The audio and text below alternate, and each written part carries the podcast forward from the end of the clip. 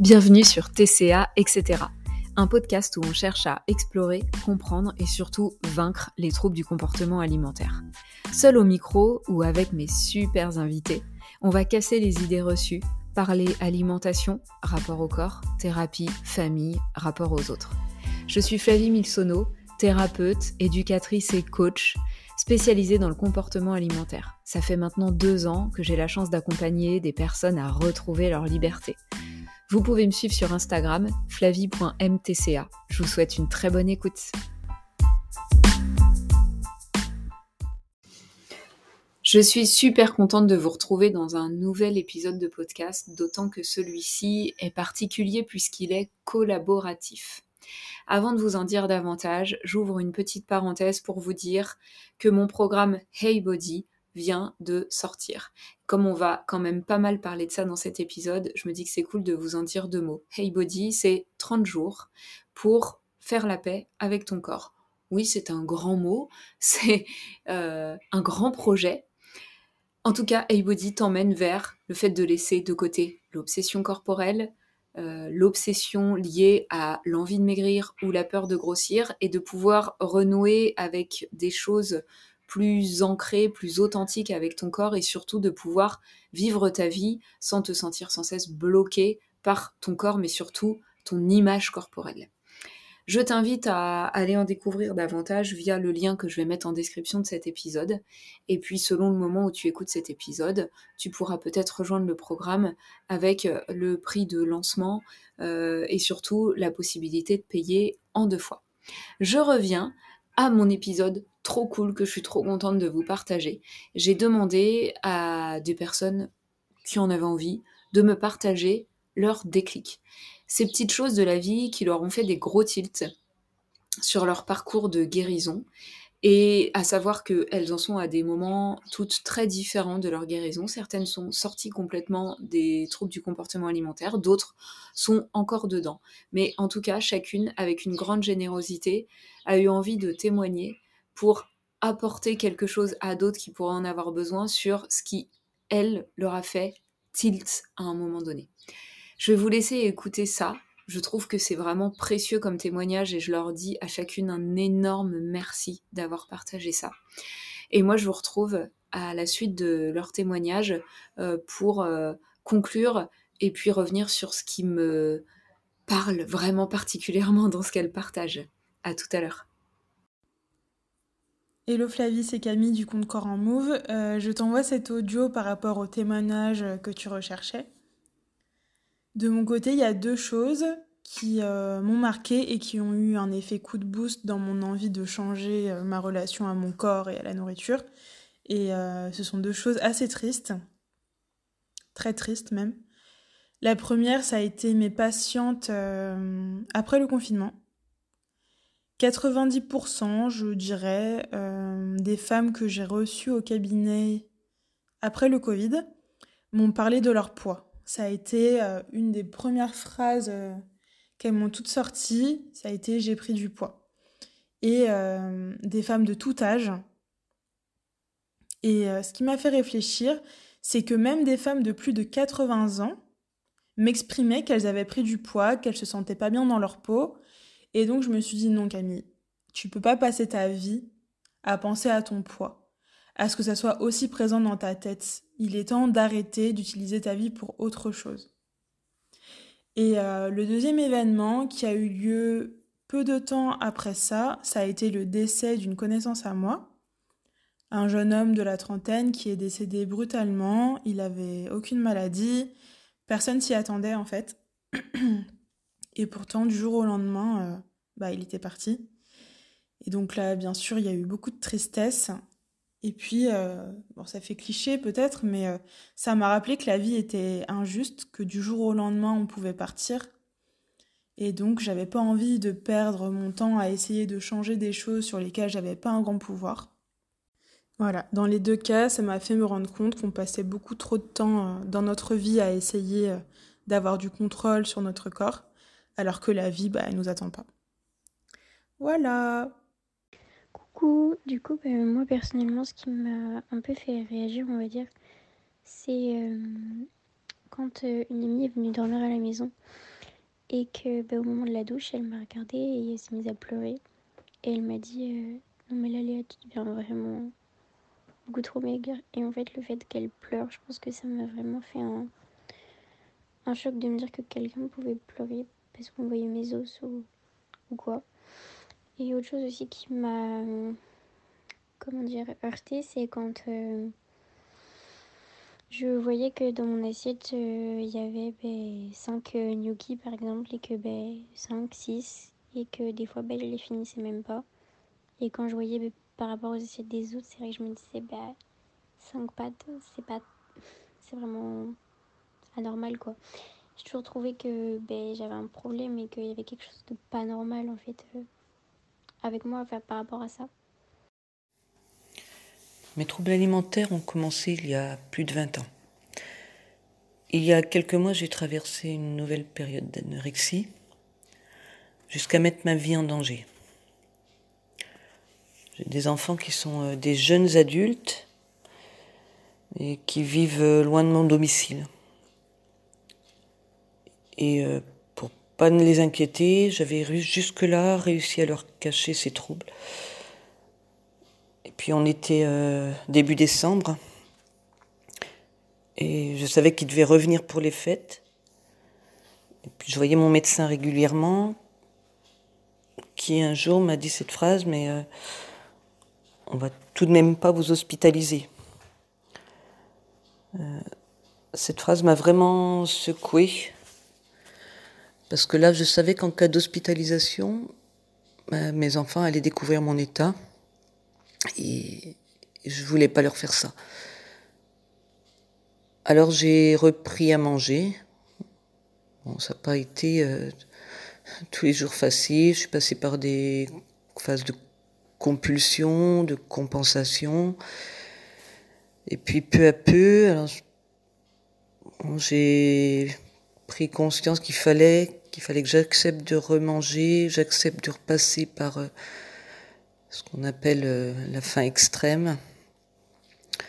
Euh, et ça, c'est grâce à des comptes comme celui de Flavie, parce qu'avant, j'en avais pas du tout conscience.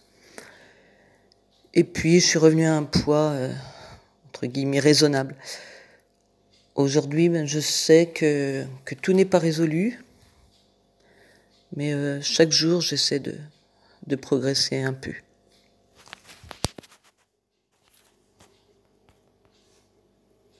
Euh, écoute, je pense qu'il y a eu 50 euh, 000 déclics. J'ai l'impression que la guérison, c'est pas un déclic, c'est une multitude de révélations.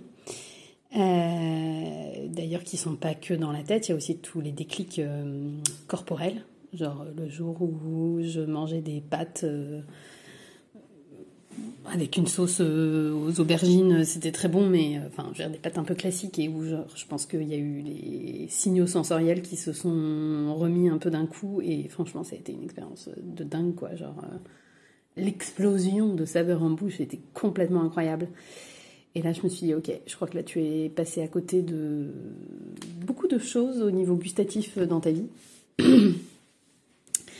Euh, mais sinon, au niveau des déclics mentaux, parce que je pense que c'était quand même plutôt à ça que tu pensais, euh, moi, j'ai eu. Il y a deux choses auxquelles je pense. Euh, en relatif début de guérison, il y a eu le moment où j'ai réalisé pleinement que les troubles du comportement alimentaire, ça pouvait tuer. on pouvait en mourir en fait. donc déjà, la boulimie, on peut avoir des arrêts cardiaques. Et euh, aussi pour l'anorexie, euh, je pense que j'avais toujours un petit peu culpabilisé de ne pas être une bonne anorexique, entre guillemets, parce que je n'avais pas réussi, entre guillemets, à tenir euh, pleinement la restriction en ne m'alimentant pas du tout, puisque bah, rapidement j'avais fait, j'avais eu des compulsions. Et en fait, quand j'ai réalisé que les compulsions, c'est ce qui simplement m'a maintenu en vie et qu'en fait, si on n'a pas ces mécanismes, on finit par en fait euh, bah, mourir de dénutrition en fait. Euh, bah, ça a été euh, un peu une claque. Je pense que d'une certaine façon, j'avais un peu romantisé l'anorexie. Et en fait, c'est pas du tout drôle, c'est pas du tout cool, c'est pas du tout fun, c'est juste une maladie qui peut tuer. Voilà. Euh, donc je pense que c'est quelque chose qui est vraiment important de dire davantage et je pense que c'est important un moment ou un autre de s'en rendre compte. Ce sont des maladies et elles peuvent être mortelles.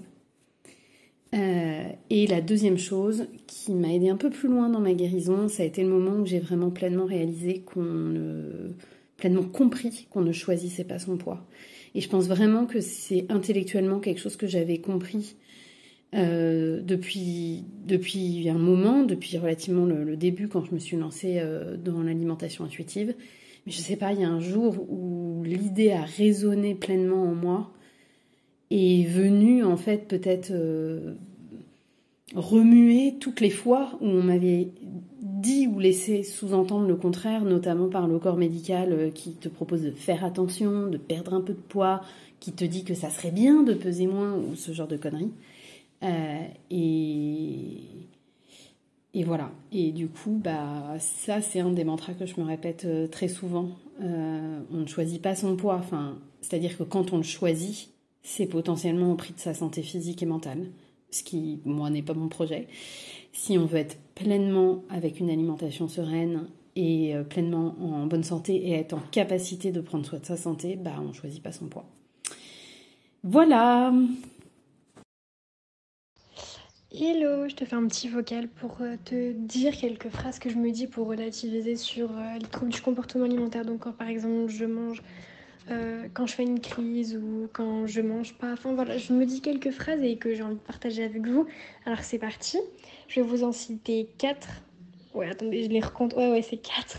Alors déjà la première c'est ne, ne compare pas quelqu'un qui en est au chapitre 1 à quelqu'un qui en est au chapitre 22 parce qu'on est tous uniques, on n'avance pas de la même manière.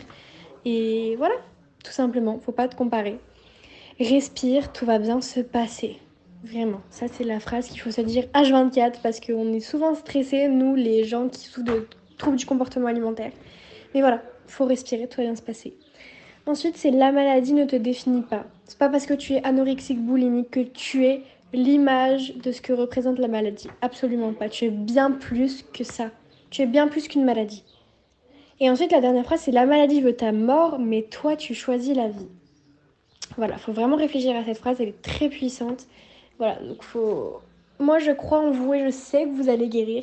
Et euh, on va y arriver tous ensemble parce qu'on est fort et qu'on va pas la laisser gagner cette punaise de maladie. Allez, gros bisous. Je trouve que leurs témoignages sont vraiment très parlants et que finalement, en quelques minutes, elles mettent le doigt sur des choses mais tellement, tellement importantes. La première notion qui ressort dans deux des témoignages, c'est le fait que on n'a aucun pouvoir là-dessus et qu'en fait, on passe, on peut passer sa vie à se détester, à essayer de changer une chose sur laquelle finalement on n'a pas de pouvoir et que on peut aller jusqu'à notre mort avec ce combat avec un combat qui en fait est perdu d'avance. Et je trouve que c'est hyper important de le rappeler que on ne choisit pas sa morphologie, on ne choisit pas son poids d'équilibre, on ne choisit pas la forme de son corps, pas plus que euh, la couleur de ses yeux, euh, la taille de ses doigts ou le nombre de grains de beauté euh, qui vont apparaître sur notre corps. On ne choisit pas. Il y a aussi une chose qui ressort pas mal dans les témoignages, c'est la question de la mort. Je ne sais pas si vous avez fait attention, mais plusieurs personnes en parlent.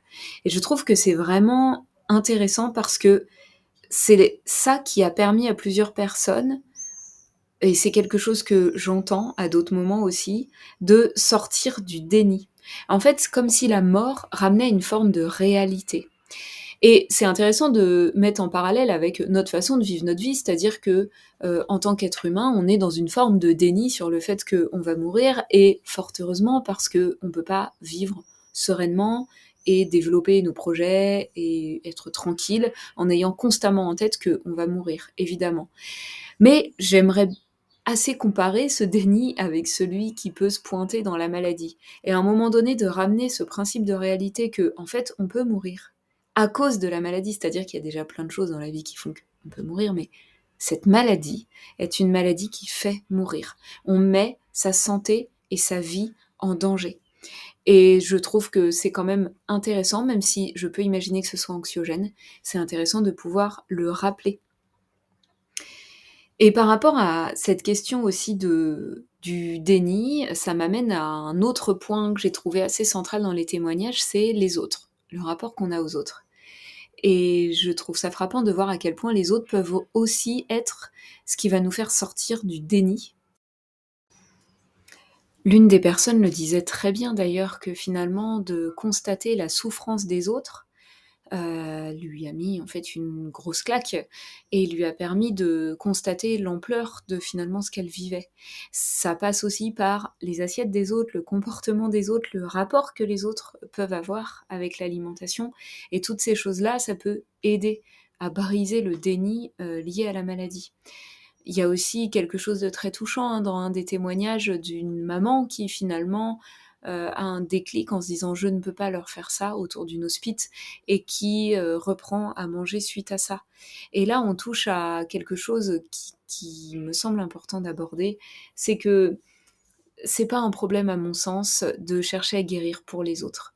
Si je précise ça, c'est parce que c'est quelque chose qu'on m'a déjà dit, que j'ai déjà entendu. Oui, mais je voudrais guérir pour moi. J'ai pas envie de guérir pour les autres. Et oui, j'entends, et oui, bien sûr, que c'est légitime d'avoir cette envie-là.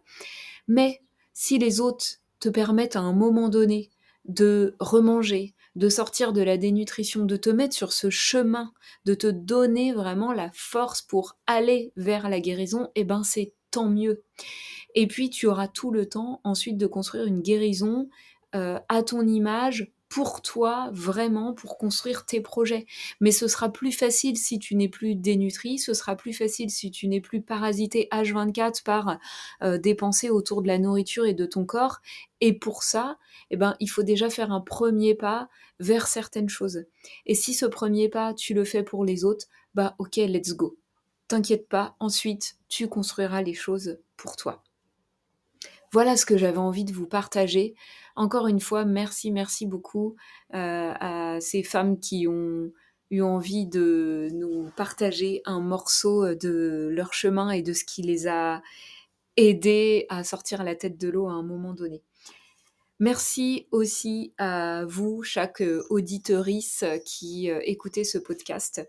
N'hésitez pas à réagir, partager. N'hésitez pas aussi à laisser une note et puis un petit commentaire sur la plateforme d'écoute que vous utilisez parce que c'est vraiment ce qui va permettre à TCA, etc., de se faire connaître. Et puis moi, c'est une dose folle de motivation pour euh, continuer à nourrir ce podcast. Voilà, un grand merci, un bel été, et puis à très bientôt.